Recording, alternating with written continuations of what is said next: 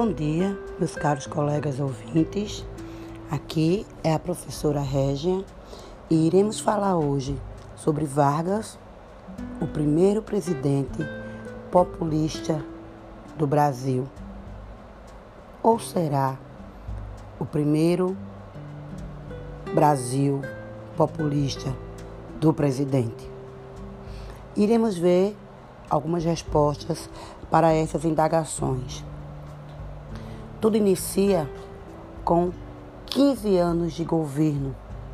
Esses 15 anos de governo a partir da Revolução de 1930, onde Getúlio Dornelles Vargas, do Rio Grande do Sul, lidera um movimento cujo movimento seria contra a República Oligárquica, onde ele, junto com tantos, é, organizam AL, uma aliança liberal, e cujo objetivo era buscar uma república com um certo tempero populista.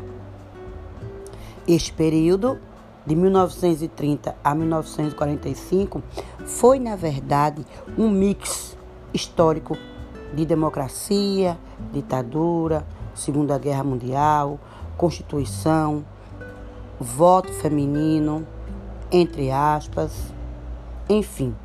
Já no campo econômico, o crescimento agrícola e industrial é fato, mas com restrições, pois houve várias disparidades regionais. É o exemplo do Nordeste, que com a crise da agricultura canavieira, é, o Nordeste se sente e se torna meio que excluído da economia brasileira neste período. Surge junto com Getúlio Vargas, criado e idealizado por ele e, sua, e seu grupo, o Conselho Nacional do Petróleo, que um pouquinho depois é que vem a Petrobras. Surge a Vale do Rio Doce, a siderúrgica, a Companhia Siderúrgica Nacional. Foram fatos do governo Vargas no seu tão chamado Estado Novo ou governo ditatório, ainda dentro dos seus 15 anos. A marcha para o oeste, que nos lembra bem os Estados Unidos no século XIX, é também aconteceu, só que no Brasil foi no centro-oeste. Os soldados da borracha pessoas do Nordeste muito pobres que buscaram o Centro-Oeste justamente é, sob uma propaganda governamental para buscar o seu sustento.